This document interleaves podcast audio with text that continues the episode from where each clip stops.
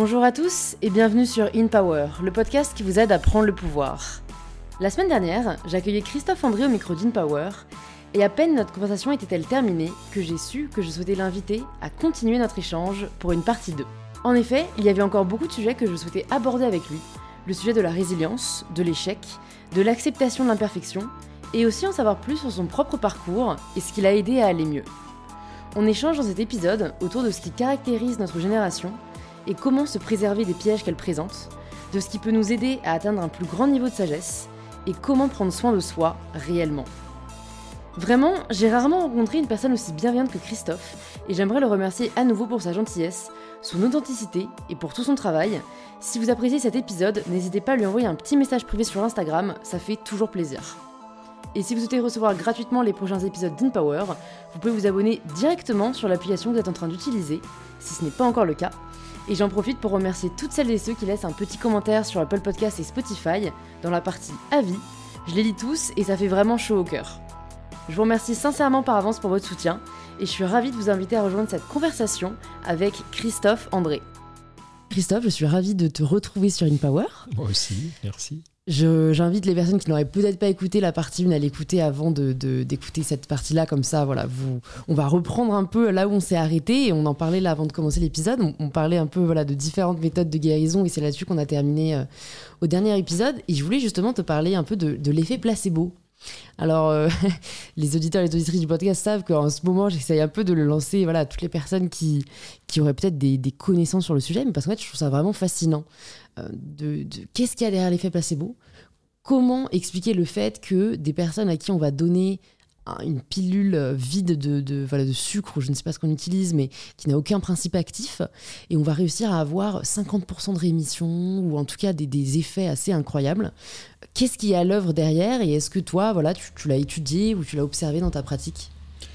Oui, oui, tous les médecins, tous les soignants connaissent cet effet placebo. Alors, euh, effectivement, ça, ça, veut dire que notre esprit a le pouvoir, à partir de ses croyances, de ses convictions, euh, d'avoir un effet biologique sur notre corps, puisque c'est ce que montre l'effet placebo, hein, qui consiste effectivement à donner dans une gélule euh, une substance qui n'est pas active, mais alors que la personne qui reçoit la substance, et même en théorie, il faut que le médecin qui donne, qui prescrive le, placebo ne sache pas lui-même si c'est un... Oui, parce que sinon son, son comportement, sa façon de donner la, la, gélule, le médicament va trahir qu'il n'y croit pas. Et donc, c'est les procédures qu'on appelle de double aveugle, c'est-à-dire il y a, on tire les gens au sort, les patients, la moitié vont recevoir le placebo et la moitié recevra le médicament actif pour qu'on puisse comparer sur des migraines, par exemple, ou des choses comme ça. Et on dit double aveugle parce que le patient ne sait pas qu'est-ce qu'il va avoir, mais le médecin ne sait pas non plus qu'est-ce qu'il donne pour que personne n'influence.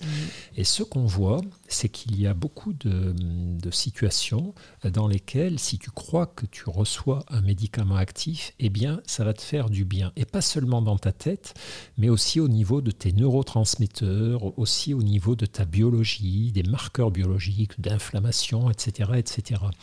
Et ça, ça veut dire quoi? Pendant longtemps, on a considéré que c'était de l'autosuggestion, on méprisait un petit peu le, problème. On disait, bon, voilà, ben, il y a des gens qui sont plus influençables que d'autres. Bon, ben, très bien. Et en réalité, depuis quelques années, on est en train de se dire, mais non, mais c'est absurde. En fait, c'est un, pouvoir euh, que, dont nous disposons au point de vue de, nos capacités cérébrales, qui est le pouvoir de euh, d'agir sur l'état de notre corps. C'est-à-dire, c'est pas seulement de nous calmer, mais c'est finalement de faire baisser un peu l'intensité de nos douleurs, de d'augmenter peut-être un peu euh, l'efficacité de nos défenses immunitaires, de façon biologique, hein, une fois de plus, je précise. Alors, c'est pas non plus euh, la toute-puissance, hein, attention, c'est-à-dire le pouvoir de notre esprit sur notre corps. Je ne peux pas guérir un cancer simplement en me persuadant que mon esprit est assez puissant, etc. etc. Par contre, euh, tout ce qui concerne les douleurs, tout ce qui concerne le, euh, voilà, des, choses réversibles hein, au point de vue de notre santé, bien souvent, on pourrait se passer de certains médicaments et en s'y prenant bien avec des approches comme la méditation, la sophrologie, l'auto-hypnose, l'hypnose, enfin tout, Mhm. tout ce qui se développe beaucoup aujourd'hui, euh, déclencher des réactions biologiques euh, bénéfiques dans notre corps. Ouais, c'est en effet, je trouve ça très intéressant et c'est euh, intéressant d'avoir ton point de vue euh, sur le sujet. Et, et je pense qu'il n'y a pas assez vraiment de travaux, euh, de recherche sur le sujet en France notamment. Euh, tu vois, on n'en parle pas beaucoup. C'est en effet un peu cette image, euh, mais un peu méprisée. Peut-être parce qu'on ne le maîtrise pas en fait.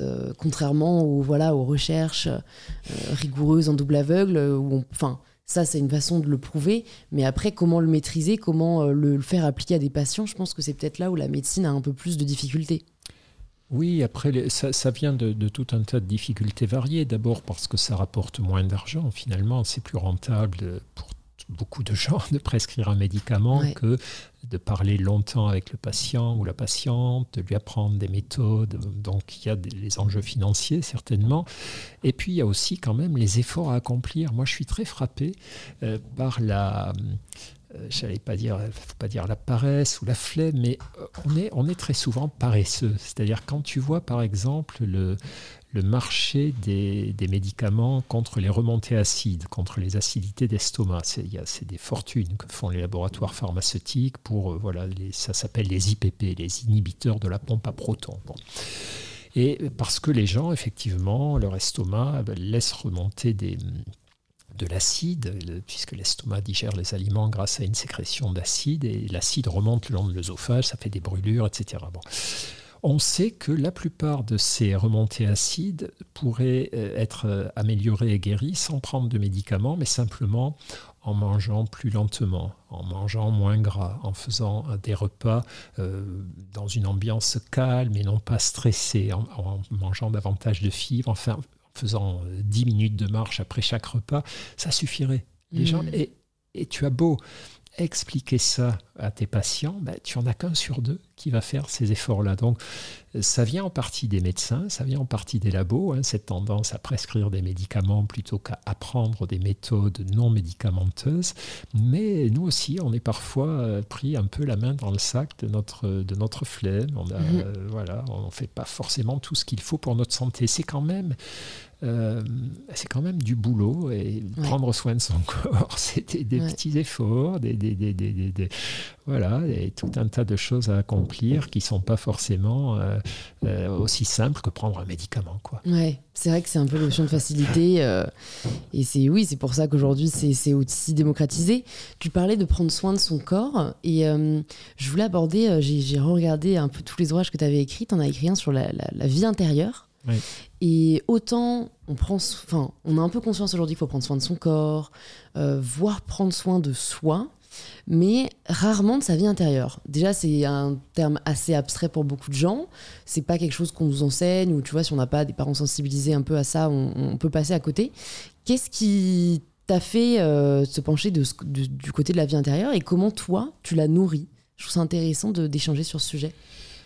La, la vie intérieure, ben, moi, c'est toujours tout ce qui, euh, tout ce qui me- m'a tourné vers le, le- voilà, le fonctionnement psychologique. Ça a eu deux sources. hein. D'abord, mon métier. Moi, j'ai passé ma vie à faire un métier assez génial, c'est-à-dire c'est de- de- de- d'aider les gens à comprendre ce qui se passait dans leur tête et à Mm. le réorienter vers euh, un fonctionnement plus harmonieux, moins d'angoisse, moins de déprime, moins de colère et davantage de, de bien-être intérieur. Donc forcément, bah, il fallait qu'on explore un petit peu ce qu'il y avait à l'intérieur de leur crâne. Et puis, euh, comme tous les êtres humains, moi, j'ai- toujours aussi bien euh, pris note qu'il se passait des tas de choses quand même entre mes deux oreilles, hein, dans mon cerveau.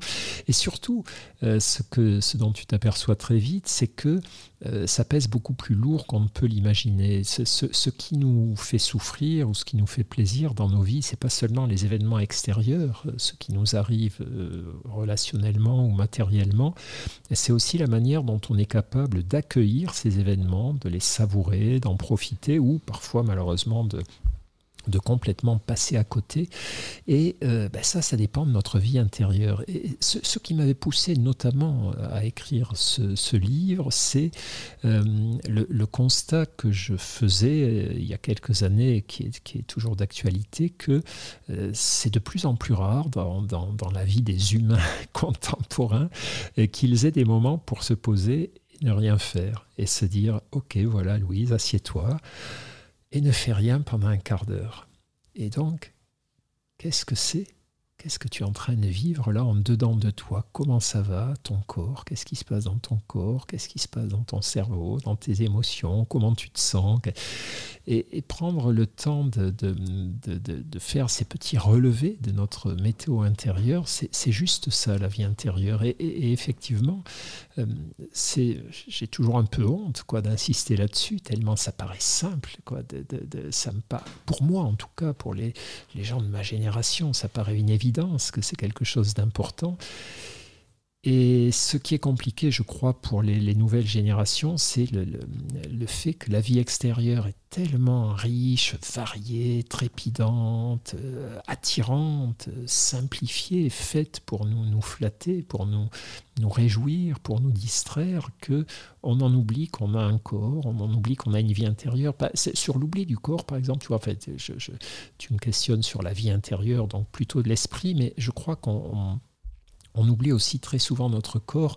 Moi, j'avais été frappé par les, études qui ont, été publiées il y a quelque temps sur ce qui se passe quand on est captivé par un écran. Quand tu es sur ton écran, qu'il s'agisse de l'écran de ton portable ou de ton ordinateur, ce qu'on voit, c'est que les gens ne cessent de cligner des yeux pratiquement on ne cligne pas assez des yeux, comme, si on mmh. était halluciné, la, petite souris hypnotisée par le, gros serpent qui va l'avaler, font des pauses respiratoires, c'est-à-dire s'arrêtent de respirer deux, trois secondes.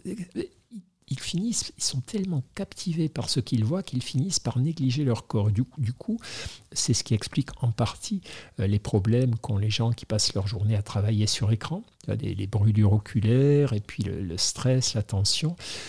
Et finalement, ne pas oublier son corps, ça devient quelque chose de, fondamental. Et, ne pas l'oublier, pas seulement en, faisant du sport, de l'exercice physique. Ce, je crois que beaucoup de gens ont compris aujourd'hui que la sédentarité était un problème. Et donc, ils remuent leur corps. Ils sont sympas avec leur corps en le remuant, l'agitant, lui donnant voilà, de l'exercice. Ça, c'est déjà super, hein, très important. Mais aussi, de temps en temps, en euh, s'arrêtant, en disant voilà mon corps, là, de quoi tu as besoin en ce moment? Est-ce que tu as besoin de repos, d'un petit massage, que je, relâche un peu ces muscles des épaules, là, qui sont euh, inutilement crispés, que je desserre mes mâchoires, que tu as peut-être besoin d'une petite sieste Et la vie intérieure, c'est l'équivalent pour mon esprit. C'est de temps en temps me dire, mais là, est-ce que tu n'aurais pas besoin de voir un petit peu où te conduisent l'enchaînement de ces pensées. Est-ce que tu n'es pas en train de mouliner des pensées angoissantes qui sont comme si tu te projetais un film virtuel un peu déconnecté du réel? Au fond, tes, angoisses vont,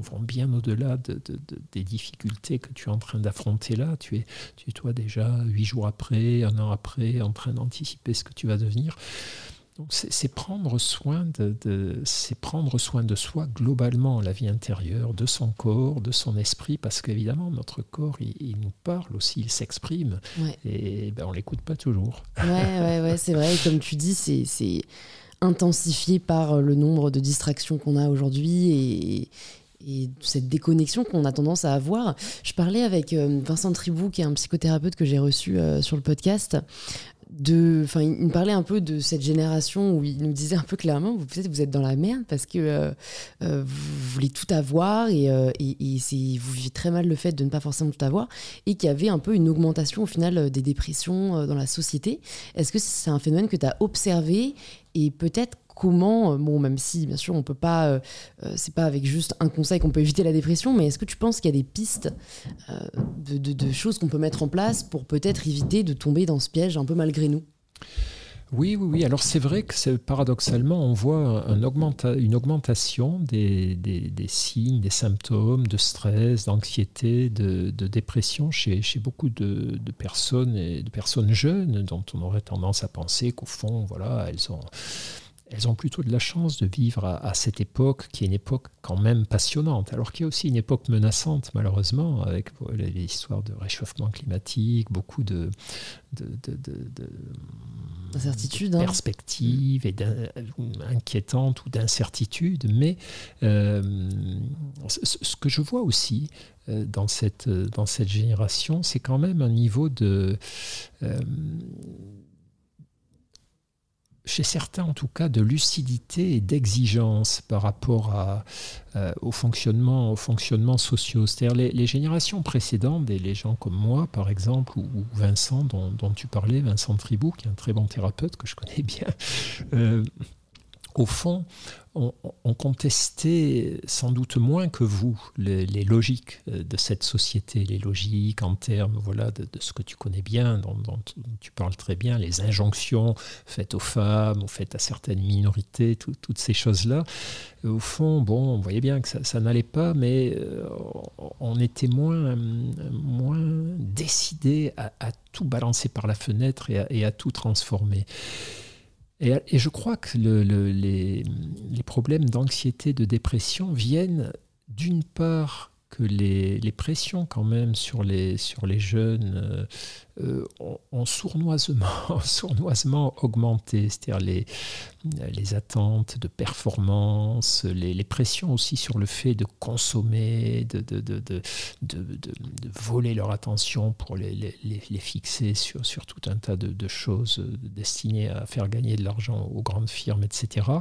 Euh, mais, mais que ce, sont aussi des, des générations euh, qui ont décidé de, changer la société, non pas comme nos, générations à nous, en faisant la révolution, mais qui ont décidé de changer les, règles du jeu en, de l'intérieur. Et ça, c'est un poids, je crois, c'est quelque chose qui les responsabilise, qui, qui accroît leur charge mentale, la pression qui pèse sur leurs épaules. Alors, tu me demandais des, conseils pour euh, qu'est-ce qu'on peut faire. Euh, je crois que on revient un petit peu à la question que tu posais tout à l'heure sur la vie intérieure, c'est-à-dire on a des besoins, on a des besoins qui sont des besoins fondamentaux et on ne peut pas aller bien euh, si on ne prend pas soin de son temps de sommeil, de son alimentation, de son corps, si on n'accorde si pas à son cerveau les nutriments que sont des moments de calme, des moments de lenteur, des moments de continuité, des moments de reconnexion à la nature, des, moments de partage amical. Et quand tu fais comme ça le, check-up de la vie des personnes qui souffrent de stress ou d'anxiété, tu t'aperçois souvent, une fois de plus, que c'est pas seulement des événements extérieurs. Bien sûr que si j'ai des problèmes au boulot, si j'ai des problèmes dans mon couple, si j'ai des problèmes financiers, euh, ça va accroître mes souffrances psychologiques, mais tu t'aperçois aussi qu'il y a euh, un manque dans tout le travail d'équilibrage qu'on doit faire pour nous, un manque dans le soin euh, de soi, le soin qu'on doit s'accorder, corps, corps, esprit et âme. Mmh, d'avoir, c'est un peu holistique au final. Hein, euh, c'est un terme qu'on entend peu, mais qui dit bien euh, que on a trois grands axes euh, qui nous qui nous façonnent et qu'il faut essayer de ne pas délaisser les trois, quoi. C'est ça, oui. La santé holistique, je crois qu'olein en grec, c'est l'ensemble, le tout. C'est de dire que tu as besoin à la fois de prendre soin de ton corps, mmh. en le nourrissant, en le bougeant, en le choyant, en lui accordant un temps de repos, de ton esprit, en, comprenant aussi que euh, de, quoi je nourris mon esprit. Est-ce que je le remplis de pensées généreuses, optimistes, joyeuses, ou est-ce que je ne le remplis que de stress, que de soucis? Est-ce qu'il y a une bonne, un bon équilibrage là-dedans? Mhm. C'est normal de me tenir au courant des mauvaises nouvelles du monde, mais c'est important aussi de me tenir au courant des bonnes nouvelles. Ça, c'est toutes les études sur les gens qui regardent trop les, les, les, chaînes d'infos en continu ou qui sont trop focalisées sur les, actualités. Et on s'aperçoit qu'au bout d'un moment, ça augmente considérablement leur anxiété. Donc ça ne mhm. veut pas dire qu'il ne faut pas se tenir au courant de la marche du monde, mais ça veut dire qu'il ne faut pas oublier de voir aussi ce qui va bien euh, sur cette terre. Il y a des tas de choses aussi encourageantes. Il y a tout un tas de chiffres montrant voilà, qu'il euh, ben, y a de moins en moins de, de femmes battues, d'enfants battus, etc. Même si on a l'impression inverse parce qu'on s'en occupe davantage. Mais voilà, tout ce qui est éducation euh, augmente, euh, tout ce qui est violence diminue malgré tout, malgré le, sentiment qu'on a. Donc, de quoi je nourris mon esprit? Et puis aussi, il y a cette question mystérieuse de l'âme, au fond, tous ces moments où je me tourne vers la nature, je me tourne vers la, contemplation, je me tourne vers ce sentiment d'appartenir au monde qui m'entoure, et tout tous ces instants, au fond, qu'on ne touche du doigt parfois que, que quand on est en vacances. Il n'y a, que lorsqu'on est en vacances que euh, on peut avoir des moments où on est voilà couché dans l'herbe la nuit à regarder les étoiles au-dessus de notre tête et pourtant ce truc-là on devrait le faire très souvent alors c'est plus mm. dur en hiver parce qu'il fait froid mais euh, tu vois tous ces moments de reconnexion au monde qui euh, qui ne nous apportent pas forcément des des pensées rationnelles mais qui qui nous, nous remettent à notre place et qui remettent aussi nos soucis à notre place, nos préoccupations à notre place, euh, à leur place, et nos ambitions à leur place, qui, qui font une sorte de mm. réétalonnage de ce qui est vraiment important dans la vie d'un humain. Alors là, je vais peut-être partir sur un truc assez... Euh, enfin, qui, assez propre aux entrepreneurs, mais euh, je, je, en entendant en parler, je, ça m'est vraiment venu à l'esprit. En fait, j'ai l'impression que quand euh, il y a de plus en plus de personnes qui sont à leur compte, qui lancent leurs projets, et en fait, c'est vachement du, non-stop. C'est, euh, tu vois, moi, ce dont tu parles, en fait, j'ai l'impression de ne jamais l'avoir, parce que même quand je pars en vacances, je dois poster sur les réseaux, enfin, je dois poster, c'est moi qui me l'impose, hein, mais il y a ce truc de, ben, ça dépend que de moi, en fait, de, entre guillemets, si ça marche ou pas. Donc, euh, j'ai jamais vraiment l'esprit tranquille. Parce que c'est pas comme si, euh, bah, tu vois, mes parents, quand ils partaient en vacances, ils n'avaient pas de travail à faire. C'était, ils sortaient du bureau et c'était une semaine euh, complète où ils n'ont quasiment euh, rien à penser.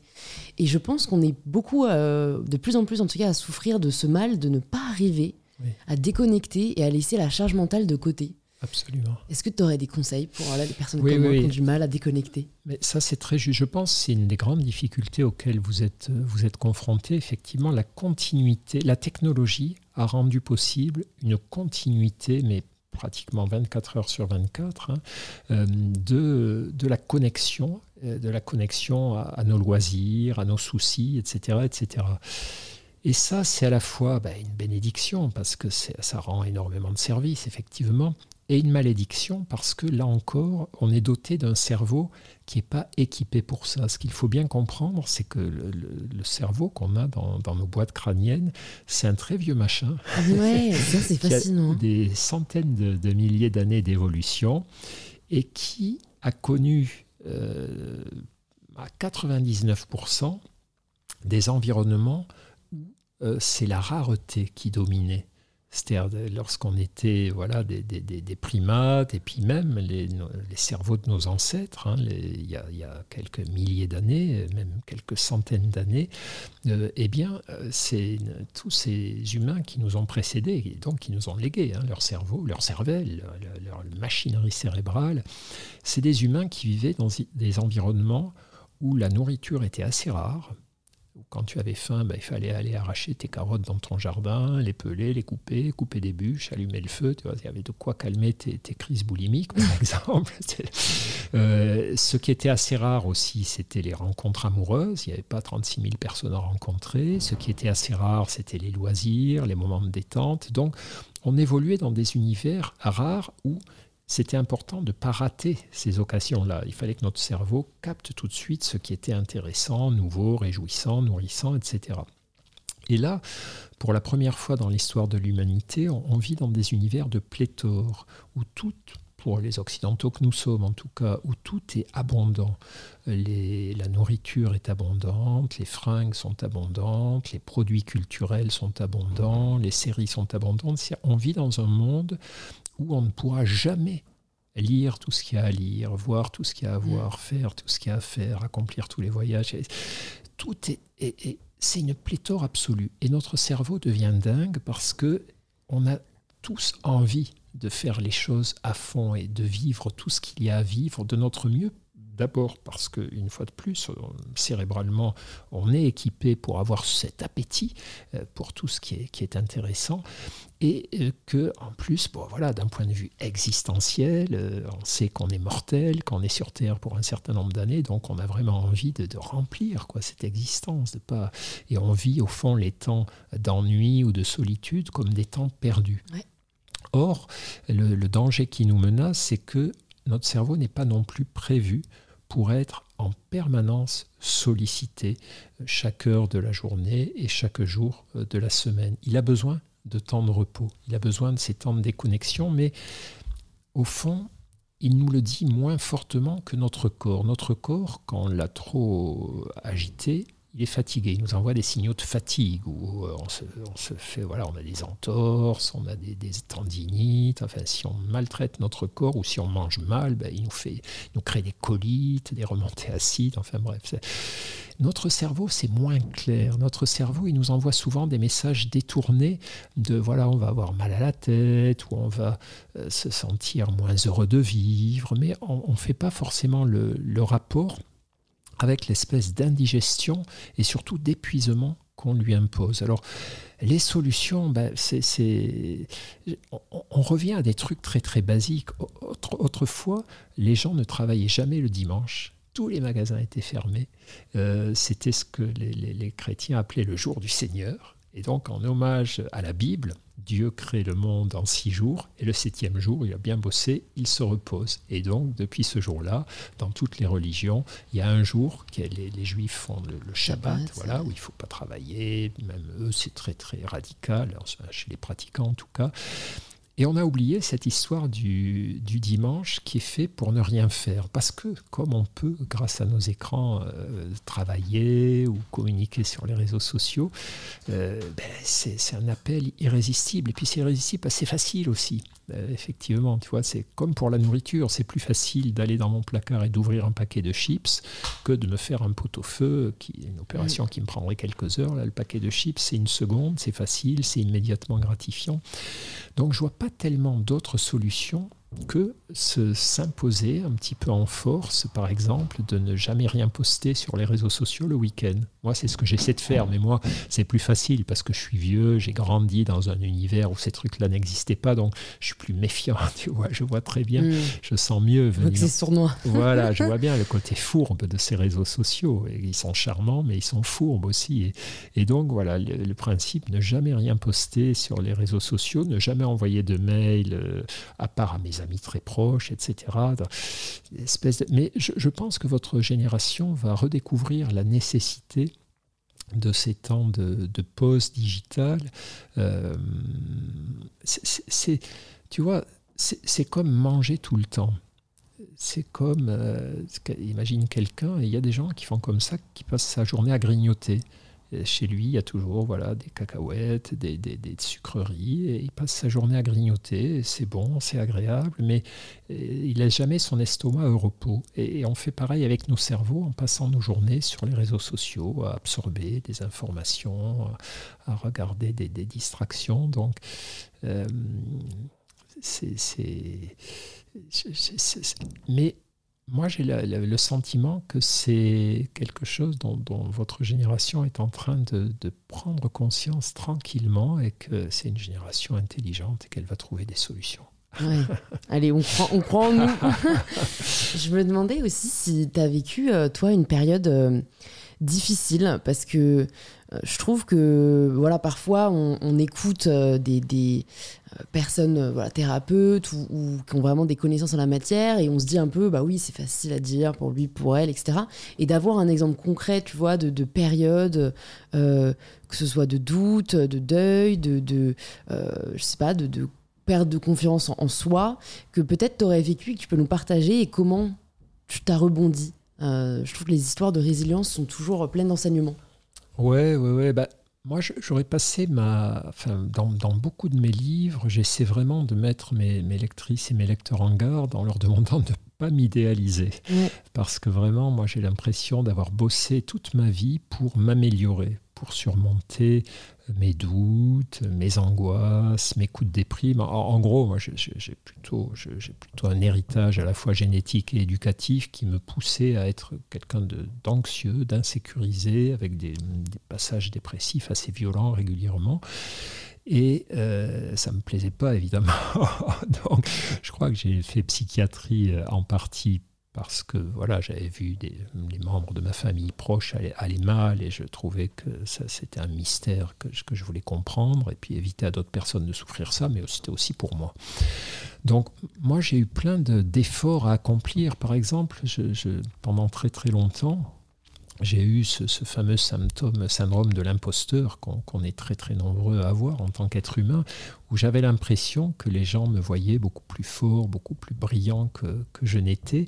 Et jusqu'au jour où j'ai compris que c'était moi qui me racontais cette, histoire, que les gens me voyaient comme j'étais, euh,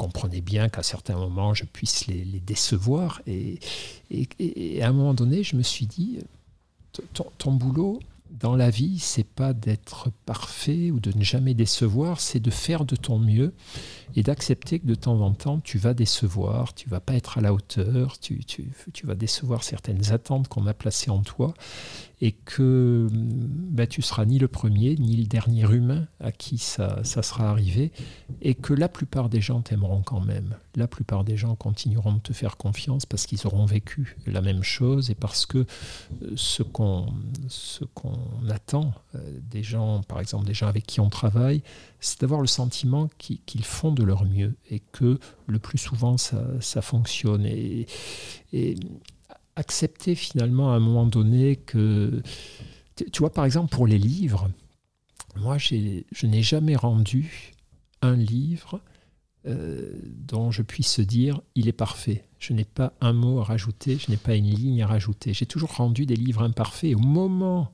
où je les rendais, au moment où je recevais le livre imprimé tel qu'il allait être diffusé en librairie, je voyais instantanément tout ce qui manquait, tout ce qui n'allait pas. Et les premières fois, ça m'a un peu tourmenté. Puis au bout d'un moment, je me suis dit, non, c'est bon. il est suffisamment bon comme ça. Il est imparfait, mais il va rendre des services. Et toi, c'est pareil. Tu es imparfait, mais tu vas rendre des services et tu vas faire de ton mieux. Parce que sinon, tu n'écriras qu'un livre dans ta vie et encore, tu vas passer des années à le peaufiner, à le reprendre, et tu n'estimeras qu'il est jamais prêt. Et si tu te traites de cette façon-là, si tu ne te lances dans l'action que quand tu penses que tu es parfait, etc., etc., euh, tu feras jamais rien. Donc, le, finalement, ça c'est peut-être le, premier enseignement moi, qui m'aura beaucoup aidé, c'est cette phrase de Sioran. Il dit, Sioran, il dit, euh, un truc capital dans la vie, c'est apprendre à être perdant.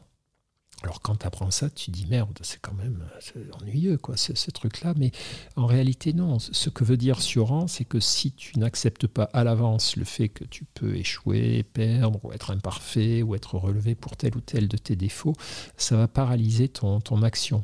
Donc c'est ces trucs-là. Je ne sais pas vers quel âge j'ai commencé à comprendre ça, mais tard, hein, tu vois, c'est vers 30-35 ans, je me suis enfin euh, libéré de cette obsession de la perfection mm. euh, dans, ce que j'accomplissais, dans l'image que je, que je donnais, et commencé aussi à parler de, de, mes difficultés, à expliquer.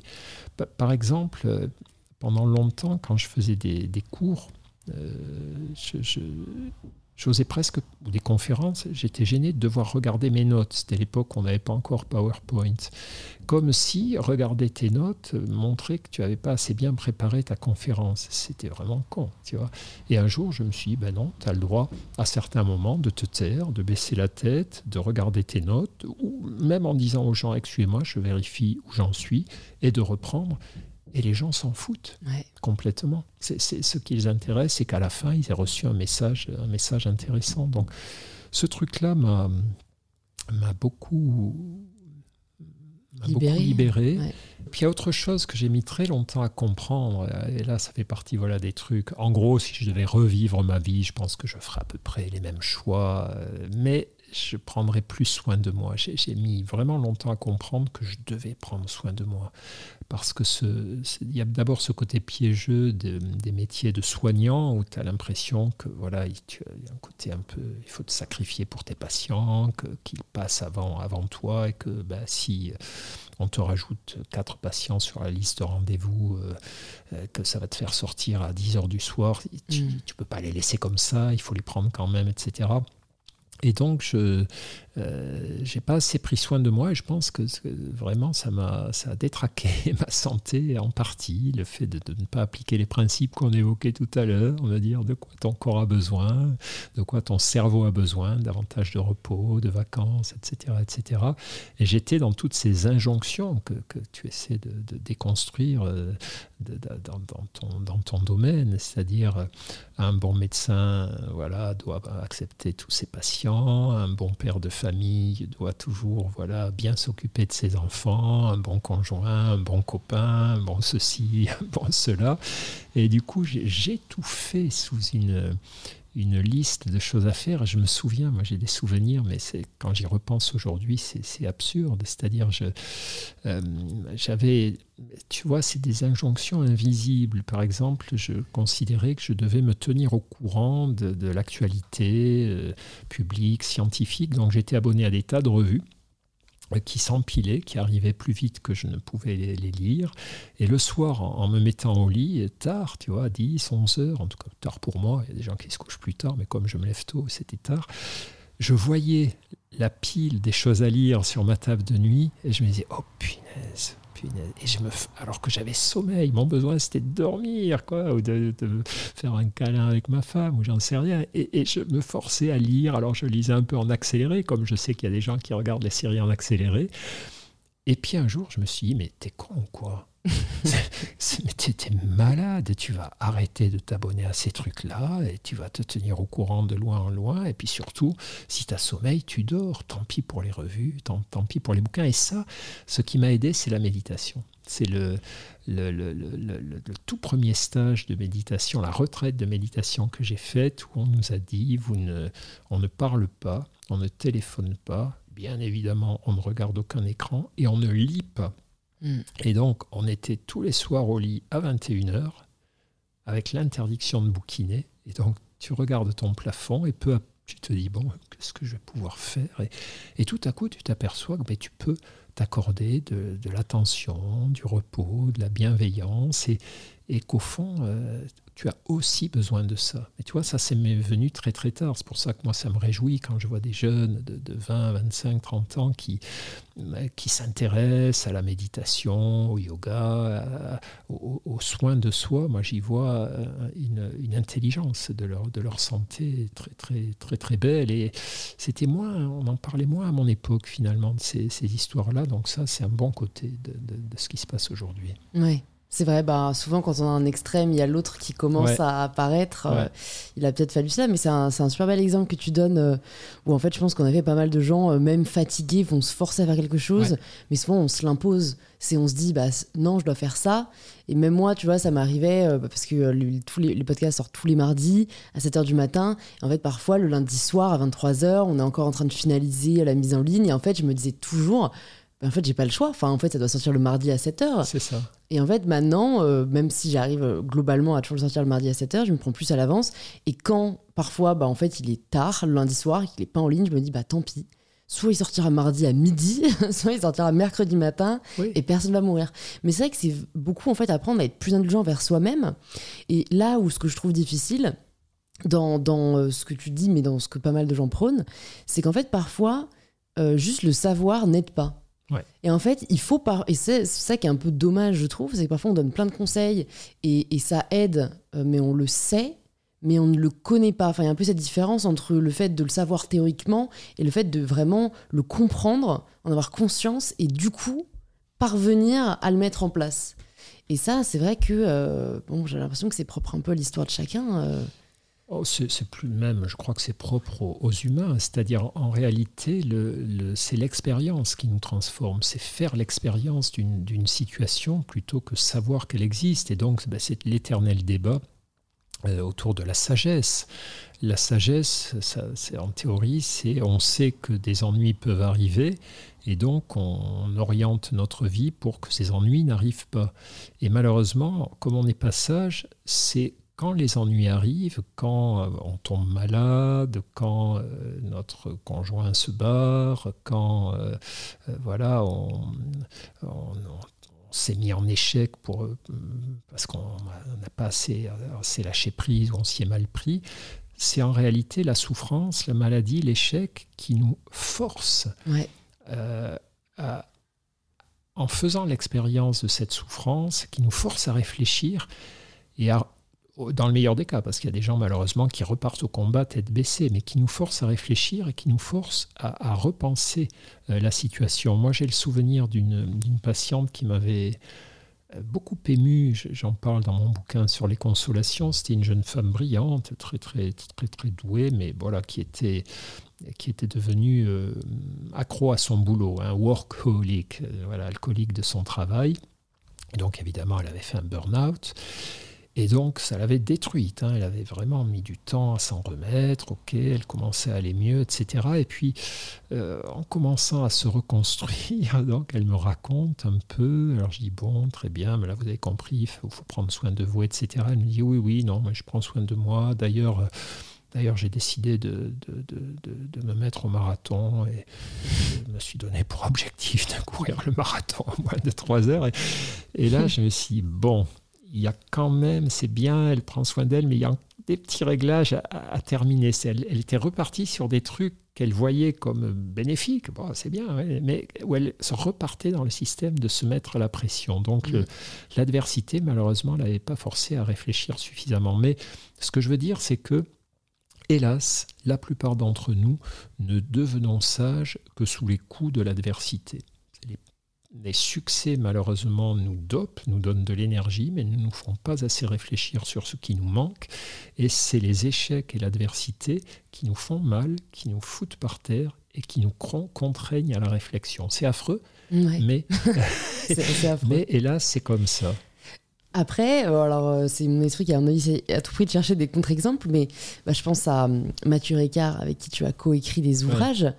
Euh, je ne sais pas, mais de l'extérieur, on n'a pas l'impression qu'il a vécu euh, énormément, tu vois, d'adversité avant d'arriver à ce niveau de sagesse. Tu vois, j'ai l'impression que, oui. quand même, alors est-ce que c'est par euh, des, maîtres, euh, des enseignements ou des expériences euh, spirituelles? Mais j'ai l'impression qu'on n'a pas forcément à souffrir le martyr pour atteindre un certain niveau de sagesse. Non, c'est vrai. Mathieu, sur ce plan-là, effectivement, mais Mathieu, moi j'ai tendance à le considérer comme un, homme, une créature exceptionnelle, malgré tout. C'est-à-dire que. D'abord, c'est quelqu'un qui a beaucoup changé tout de même. Il, raconte très très bien que quand il était plus jeune, c'était un jeune dandy, un peu égoïste, un peu, un peu frimeur, etc. Et quand tu le vois aujourd'hui, tu comprends qu'il s'est débarrassé de ses, oripeaux, hein, de ses, de ces, de ces histoires-là. Euh, après, c'est vrai qu'il n'a pas eu besoin de, grandes souffrances pour, euh, pour aller vers la sagesse, mais par contre, il a accompli un, grand travail. C'est-à-dire, Mathieu, il fait partie de ces, de ces personnes qui auront passé leur vie à travailler sur leur transformation personnelle. Hein. C'est mm. ces gens qui ont mérité, qui ont médité, par exemple. Euh, tu sais, quand, quand tu vois les études sur la méditation, parfois on te dit, voilà, le cerveau des très grands méditants, on observe tel et tel truc. Les très grands méditants, c'est des gens qui ont médité plus de 40 000 heures dans leur vie. 40 000 heures dans ta vie, ça veut dire à peu près 6 heures par jour pendant 30, euh, 40 ans. Donc, euh, j'avais fait le calcul une fois, puis je l'oublie à chaque fois, mais c'est monstrueux. C'est-à-dire, si tu te contentes de méditer qu'une heure par jour, il faudra un siècle. Quoi, pour... Donc, il faut jamais oublier que ce sont des personnes qui ont beaucoup travaillé à méditer, à se remettre en question, à observer le fonctionnement de leurs pensées, à observer leur maître. Donc, c'est un autre chemin.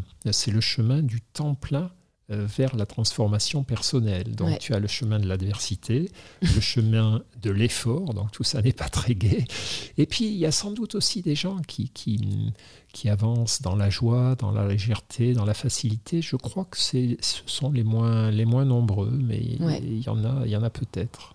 Bah, c'est vrai que j'ai l'espoir tu vois, qu'il y, a des voies, et en tout cas, j'aime pas trop le terme de raccourci, parce que le but n'est pas de... de j'aime peut-être plutôt le terme de hacking, quoi. Il y a peut-être des hacks, en tout cas, j'explore euh, des pistes. Euh, il y, a pas mal de personnes qui vont partager des enfin pas des méthodes, mais bon, alors là j'en pense à une, hein, je sais pas si tu connais Wim Hof, qu'on appelle des Iceman. Non, je connais pas. Euh, en fait, c'est un homme qui, qui euh, lui, c'est le froid, en fait, euh, son, son truc, tu vois. Et il a développé toute une méthode autour de ça, donc notamment, bah, c'est à la fois de la respiration, à la Mhm. fois de l'exposition au, au bain glacé, Ouais. ou aux douches froides. Et en fait, pour avoir euh, regardé un peu euh, ce qu'il fait, il explique par exemple que par le, le bain glacé, tu peux atteindre euh, ce dont tu parles, l'état, des- il dit, bah voilà, il y en a, il faut 40 000 heures de méditation pour euh, arriver à cet état-là, mais en fait, le froid peut vous permettre d'y arriver beaucoup plus vite. Mhm. Euh, et donc, bon, je, tu vois, je pense que de toute façon, il n'y a pas de vérité générale, il faut trouver chacun ce qui nous va, et tout ne peut pas marcher pour tout le monde, mais j'ai l'impression que, enfin, forcément, je me dis, ce qui peut être atteint d'un certain moyen peut être atteint par un autre qui, qui peut être peut-être plus, enfin, profitable, euh, en tout cas, euh, enjoyable, c'est le terme qui vient en anglais, tu vois, mais Oui, plus, oui, oui. plus joyeux à vivre. Bien sûr, non, non, mais alors là, il faut, faut se méfier parce que c'est vrai que là encore, hein, je ne veux pas, surtout pas dire qu'il n'y a que la souffrance qui nous permet, et, et- et- et la patience, les efforts qui nous permettent d'atteindre nos objectifs, mais en tout cas, euh, ces deux voies-là peuvent fonctionner. Euh,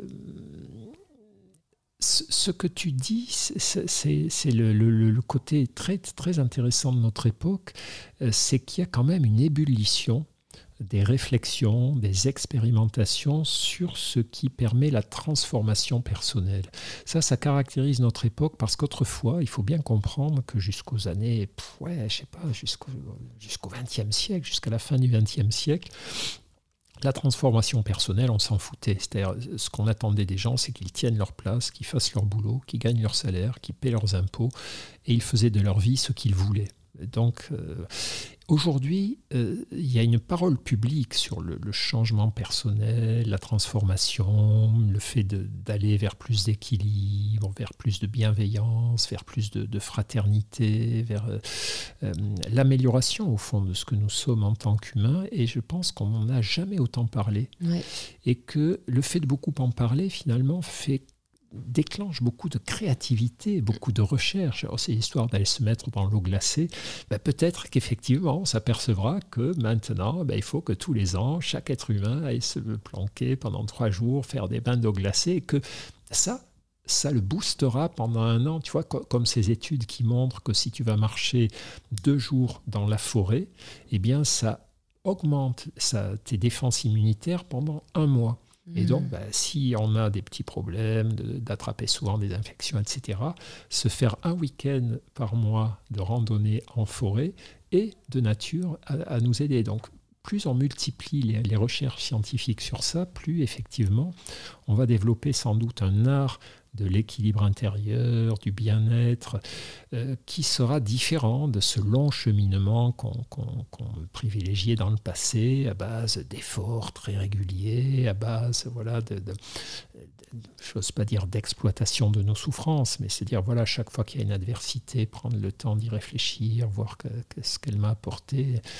Euh, En Mm. tout cas, il y, a, il y a une ébullition de Ouais. réflexion dans ce domaine qui, moi, me, me réjouit aussi. Alors, il faut faire attention à la gadgetisation, effectivement, parce qu'il y a des modes. Bon, il ne faut, faut pas non plus en rester à la superficie, mais je pense que quelque chose va en rester de Mm. tout ça. Ouais, et j'aime bien les, les- ouais, ce qui lie euh, les approches scientifiques et, euh, et peut-être plus euh, alternatives, mais il y, a- il y a de plus en plus de personnes quoi, qui se basent, bah, justement, cet homme-là, Wim Hof, il, il a prouvé euh, qu'il peut éliminer des bactéries qu'on lui injecte euh, par, par- par- en 15 minutes par le pouvoir de la respiration et, et, et la visualisation. Et en fait, il a appliqué ces principes-là de respiration et de froid à un groupe de 10 personnes, parce qu'évidemment, les scientifiques l'ont dit, non, mais t'es une exception, etc. Ouais.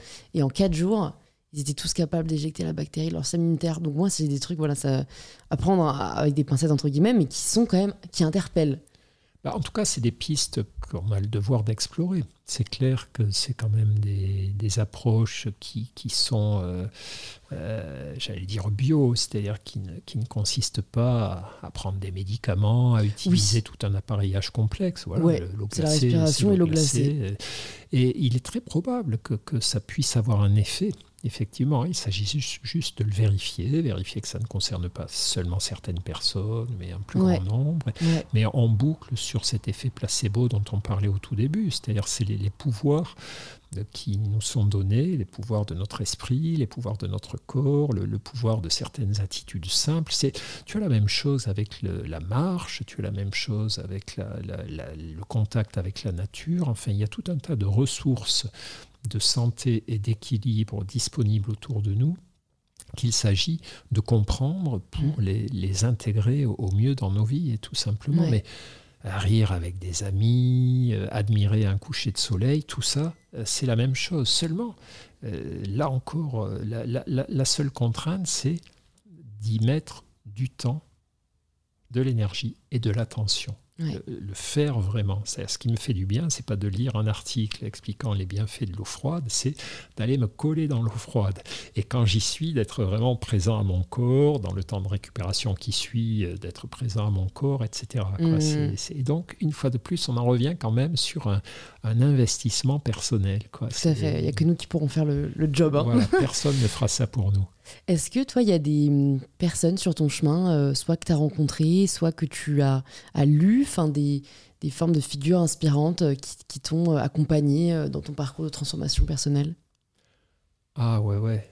Moi, j'ai eu des tonnes, des, des, centaines de maîtres. Alors, j'ai eu quelques grands maîtres, des gens voilà, qui sont inspirants les maîtres, enfin, tu sais ce comment on définit un maître ou une maîtresse. Mais bon, maîtresse, c'est un mot malheureusement, qui, malheureusement, quand ça touche aux femmes, on a toujours tendance à avoir une tournure péjorative. Voilà, mais en tout cas, ça peut être aussi des femmes, il y en a beaucoup. Euh, c'est quelqu'un qui te délivre un enseignement, donc qui t'apprend des choses et surtout qui l'incarne, c'est-à-dire qui, par ce qu'il est, par ce qu'il fait, est aligné par rapport à tout ça. Moi, j'ai eu un grand maître en psychiatrie qui était un homme, voilà, qui s'appelait Lucien Millet, qui n'est pas connu, mais qui, qui était un type génial qui m'a montré ce que devait être la psychiatrie bienveillante, humaniste, etc.